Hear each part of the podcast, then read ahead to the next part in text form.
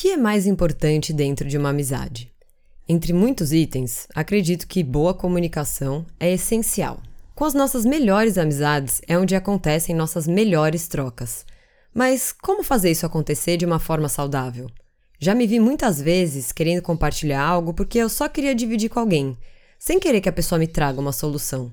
Eu queria ser ouvida. Já me vi querendo compartilhar só porque eu queria que a pessoa tivesse fisicamente comigo. Eu não queria estar sozinha, sabe?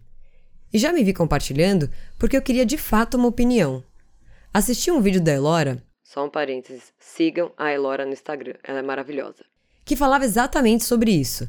O que ficou mais forte na minha cabeça é o quanto a gente precisa deixar claras nossas intenções quando a gente entra numa conversa.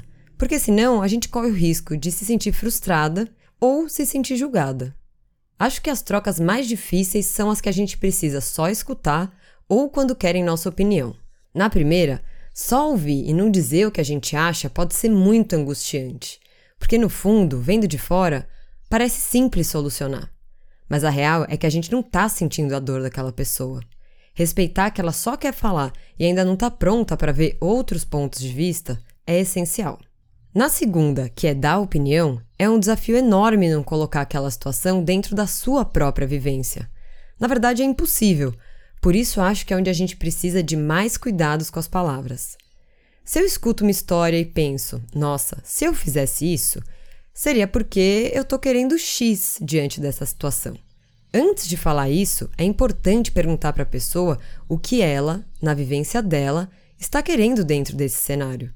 Se a resposta da pessoa é Y e não X, muitas vezes a gente acaba achando que ela não está sendo sincera, porque afinal, para você é óbvio que a resposta é X. Porém, para seguirmos nessa conversa e falarmos sobre a pessoa e não sobre nós, precisamos usar de base que a resposta é Y.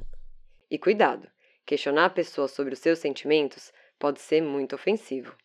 É essencial acreditar que o outro lado está sendo sincero e seguir nossa troca a partir disso. Senão, meus conselhos vão ser sobre o que eu sentiria naquela situação e não sobre a pessoa que está se abrindo. Será que deu para entender? É muito difícil não colocar nossa história, nossos traumas e nossas crenças à frente de qualquer coisa.